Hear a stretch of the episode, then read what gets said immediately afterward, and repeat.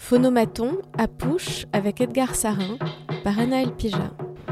Edgar Sarin, merci de nous accueillir dans votre atelier ici à Pouche.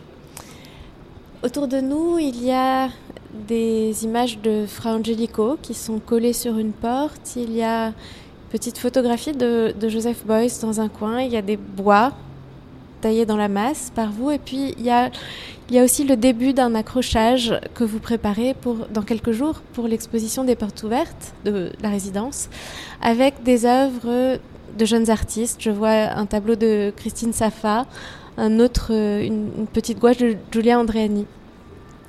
Chaque fois que vous arrivez dans un lieu, vous vous en emparez de façon assez entière. Par exemple, au Collège des Bernardins, vous aviez mis en œuvre un minuit dont une partie une partie de l'exposition était clandestine, en tout cas secrète, non accessible au public. À l'occasion d'une nuit blanche, vous avez transformé l'île Saint-Louis en une euh, nef des fous monumentale, très onirique. Et à Pouche, je me disais, d'une certaine manière, vous avez presque déplacé cette tour de 16 étages au bord de la Méditerranée. La première fois que je suis venue ici, j'ai visité une exposition dont vous étiez à l'initiative avec ce collectif La Méditerranée dont vous êtes à l'origine, je crois. Est-ce que vous pourriez nous dire quelques mots pour commencer de cette exposition? Voilà maintenant à peu près une dizaine d'années que nous travaillons sur des modèles d'exposition active. Je veux dire par là euh, l'espace d'exposition comme un espace complémentaire à l'espace de l'atelier, l'espace solitaire de l'atelier. La meilleure analogie pourrait être celle que l'on ferait avec un, une formation de jazz, je crois. Chaque, euh, chaque artiste a une pratique solitaire, révise sa technique, et puis on se retrouve dans un espace qui a une unité de lieu, une unité de temps, pour un moment d'improvisation et de jazz. La Méditerranée est un groupe de recherche focalisé sur l'exposition chacune de ces expositions, euh, finalement, a l'air de reposer sur une sorte de récit. Comment ça se passe? Est-ce que c'est le récit qui est à l'origine ou est-ce que ce sont les objets qui sont à l'origine? Lorsque on commence une exposition, on ne sait jamais comment elle va finir. Donc le propos s'écrit au fur et à mesure et c'est ici, je pense, que nous trouvons la légitimité de cet espace de démonstration, qui n'en est plus un au final. C'est, je crois, Ansem Kiefer, dans sa le, le, leçon inaugurale au Collège de France, le dit très bien. Euh, je crois pas le citer mot à mot, mais il parle du discours euh, comme un, le mal du siècle quelque part. Il dit que euh, la majorité des artistes prennent la théorie, livent des, lisent des, les, les, les, théoriciens les plus érudits, Walter Benjamin, etc., et con conceptualisent des gestes qui ensuite ils rendent palpables de manière plastique. Ici, on est justement, je pense qu'on s'ancre plus dans une tradition méditerranéenne, dans le sens où c'est le geste qui va initier le discours. Et la plupart du temps, les, nos, nos accrochages, par exemple, sont, sont des jets de dés. Et au fur et à mesure, on arrive à lire une littérature qui s'inscrit entre les œuvres. Donc, euh, je dirais que c'est avant tout un geste d'instinct. Mais la beauté, je le pense sincèrement, est, est, est intrinsèquement génératrice de, de sens. Je parlais pas tant de théorie que de récits de fiction qui me semblent très imprégnés. C'est peut-être un dégât collatéral, je dirais comme euh, un dégât collatéral, mais je, je, pense notre impression première serait plutôt de faire architecture. Le récit, un folklore, je veux bien.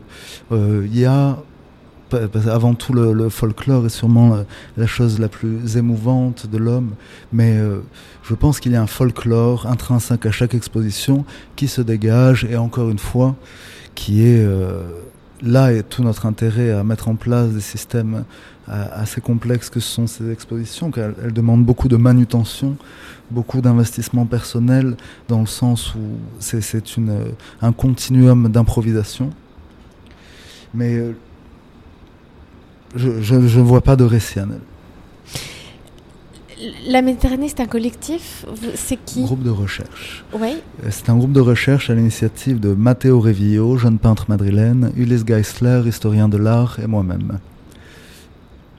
Ça fait tous les trois, justement, une petite dizaine d'années qu'on travaille sur ces modèles d'exposition comme espace du possible. Et euh, je crois que la Méditerranée est pour nous un, en tout cas comme première, euh, première ambition, de théoriser une certaine heuristique de l'exposition. Donc on travaille en sus avec des historiens de l'art, des artistes. chaque exposition est accompagnée d'une publication. Le but étant de, de mettre un peu d'ordre dans, dans tout ce que nous avons fait déjà, de manière assez punk, d'une certaine manière. Pourquoi ce nom, la Méditerranée? C'est arrivé, euh, c'est arrivé d'en haut. On dirait que la, la, Méditerranée a une tradition de plutôt euh, de ne pas chercher à transformer la nature, mais plus à prendre de la force avec elle. Mais on est tous méditerranéens et c'est plus, c'est plus une ambition de beauté, je crois. Quand vous préparez vos expositions, là, vous parliez de, de vos deux camarades, il y a toujours beaucoup de gens avec qui vous travaillez. Mhm. Qui sont-ils? Comment les choisissez-vous?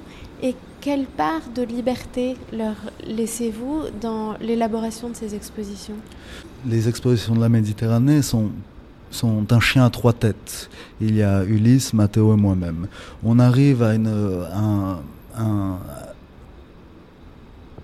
à des moments bleus, mais il y a déjà beaucoup d'affection entre nous. Mais je pense que encore une fois, c'est de l'ordre du jazz. Après, dans des expositions comme euh, cette exposition qui se tient en ce moment à Clamart, on a développé un ce qu'on appelle des chœurs, qui est un petit corps de société, donc une société civile, qui était à peu près 30-35 personnes, avec lesquelles on a travaillé pendant deux mois à la manufacture de ces deux grandes architectures en terre du bois de Clamart. Et donc ici, je dirais que ça, se, ça s'organise plus comme un atelier de la Renaissance. Chacun a une, a une spécialisation. Quelqu'un travaille la fresque, quelqu'un travaille le bois, quelqu'un prépare les pigments, quelqu'un prépare les peintures. Et vous orchestrez Plus ou moins, oui. L'exposition, elle tourne euh, autour d'une sorte de grande cabane. est... Qu'est-ce qu'on voit dans cette exposition qui, je crois, n'a pas encore ouvert au public? Non, c'est le calme avant la tempête, en effet. Non, cette exposition est très importante pour moi, car elle est la, la plastification, je dirais, de, de, de toute une, didactique euh, sur laquelle je travaille depuis euh, une dizaine d'années maintenant. En fait, cette exposition, donc l'espace du Centre d'art de Clamart, a été composé d'un premier geste, qui était d'ailleurs la, le seul examen préparatoire, les seuls dessins préparatoires ont été ces deux architectures qui venaient compléter l'espace euh, autour desquelles on circule. Donc ces deux architectures que nous avons réalisées avec ces chœurs sont une une grande cheminée, une allégorie du feu, du foyer, et l'autre c'est tiré d'une architecture vernaculaire qui est l'Oreo, que l'on trouve, une architecture celtique que l'on trouve en Espagne euh, et au Portugal, qui a ensuite été euh, reprise comme un symbole de puissance par l'Église. Donc c'est une longue architecture sur pilotis de section euh, maison, je dirais. Et ces deux architectures, qui sont, je le répète, les deux seuls dessins préparatoires, vont être les deux surfaces sur lesquelles les œuvres, au fur et à mesure de l'exposition, vont s'accrocher. Je pense que cette exposition aurait pu s'appeler, comme beaucoup de nos expositions par ailleurs, euh, par cette très belle phrase de Deleuze qui dit l'herbe pousse par le milieu.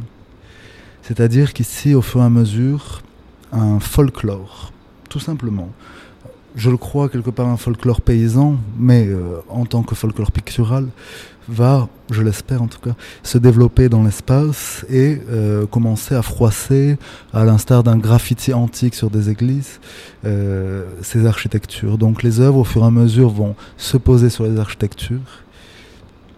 Et seulement à la fin de l'exposition, on pourra donc se poser la question s'il y a eu récit, on pourra commencer à entrevoir, je l'espère, un propos.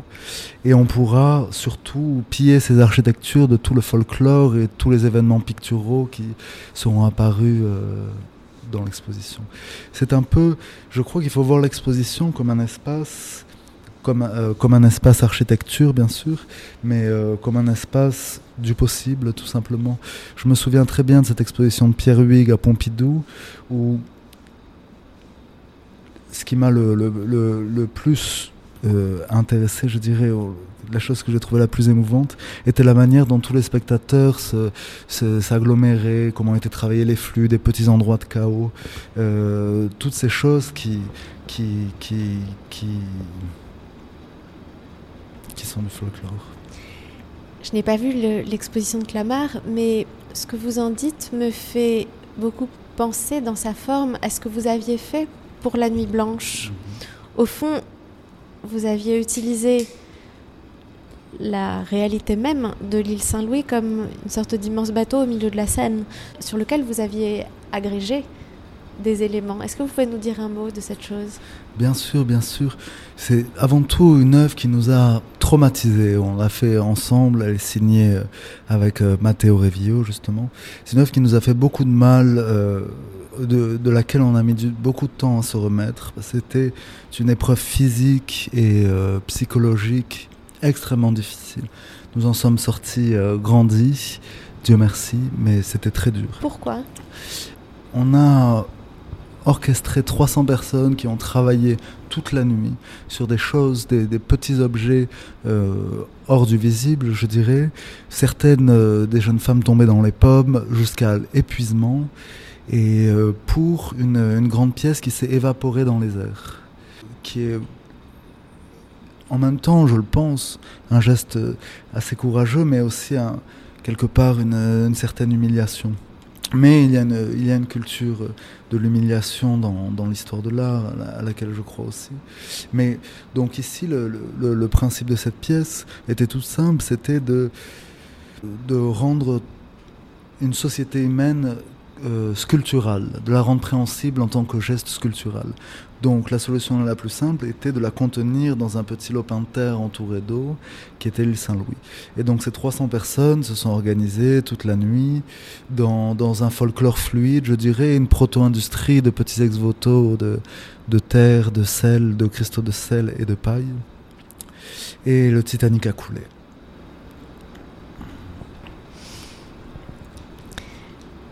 Il y a tout ce travail de l'exposition que vous pratiquez.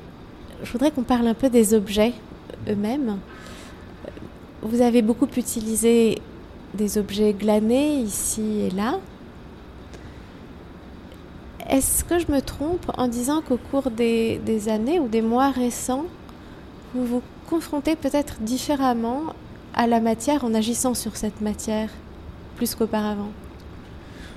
Entre les premières expositions euh, que vous avez vues et ce que je fabrique maintenant, il y a eu, je crois, avant tout un espace mental qui s'est libéré. Les, en 2017, principalement, les Bernardins, Conrad Fischer, le CCCOD de Tours et euh, l'exposition à la galerie étaient... À la galerie Michel Rhin. À la galerie Michel Rhin, était une, une, en fait un grand un grand, grand corps, c'était une seule et même exposition, euh, qui était une exposition de l'urgence. Et ici, euh, il y a eu depuis des événements qui ont fait que le, le, le folklore se déploie autrement. Vous disiez à l'époque que la gravité était l'un de vos matériaux, peut-être euh, votre matériau de prédilection. Est-ce que c'est toujours le cas?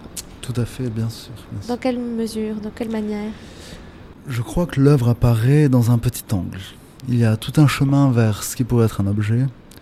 Et c'est justement dans une petite inclinaison que l'œuvre nous est dérobée et, et, et qu'elle commence à vivre parmi ces œuvres auxquelles je faisais euh, allusion, il y a des œuvres en bois taillées dans la masse, il y a des, une série de petits plâtres euh, teintés dans la masse avec des pigments purs que vous avez fait pour la maison d'Ilecta. Et j'étais euh, surprise de découvrir à l'instant dans votre atelier une petite peinture. Comment choisissez-vous un matériau ou un autre? Je crois, encore une fois, on parlait de gravité, je, je, je pense que c'est quelque part un, un accident d'une certaine manière. C'est une entreprise, on va dire, euh, environnementale, dans le sens où je, dirais qu'il y a une économie de moyens qui nous mènera par les Hitchcock aussi, comme on va le voir.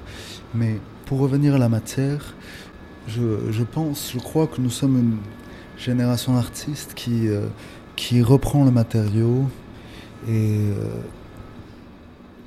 le matériau euh, assez brut, je dirais, et qui le travaille comme un matériau précieux d'une certaine manière. Le bois, j'ai commencé à le travailler pour, euh, pour les laraires, pour les niches. Donc c'est ces petits bas-reliefs de bois. Et euh, la couleur, c'est... c'est la, peinture est un geste de révolution. J'en ai toujours fait en cachette. Mais euh, c'est vrai, comme vous le voyez, depuis quelques mois, je travaille à un, un renouveau pictural. J'ai trouvé une technique pour fixer le pigment qui sur laquelle j'ai travaillé depuis longtemps et qui est en train de porter ses fruits. Mais euh, la, la, peinture est un geste de révolution. La sculpture euh, est, restera pour moi un geste d'architecture. Est-ce que vous aviez un atelier depuis longtemps Est-ce que le fait d'avoir cet immense atelier à Pouche a permis de développer des choses nouvelles dans votre travail? Bien sûr, c'est euh, la lumière, on l'a beaucoup dit quand euh, on a découvert votre travail, vous avez fait des études d'ingénieur. -hmm. Pourquoi? Parce que à Marseille, on, on va pas aux beaux-arts, je crois. On, il faut survivre. Qu'est-ce qui a fait que vous vous êtes tourné? Je me, je me suis pas tourné, c'est, je dirais plutôt qu'à un moment, on peut plus y échapper. Vous saviez? Quelque part quelque part. Mais c'était un mystère, c'était euh, c'était euh, c'était quelque chose dont on n'avait pas le droit de parler. Et ça le reste. Est-ce qu'il y a une chose que vous avez envie de, de développer, de mettre en œuvre dans les années qui viennent? Un territoire que vous n'avez pas encore exploré et qui est votre euh, prochain champ de neige vierge? La peinture à Naël. Merci beaucoup Edgar Sarin. Merci à vous. C'était Phonomaton à Pouche avec Edgar Sarin par Anaël Pija.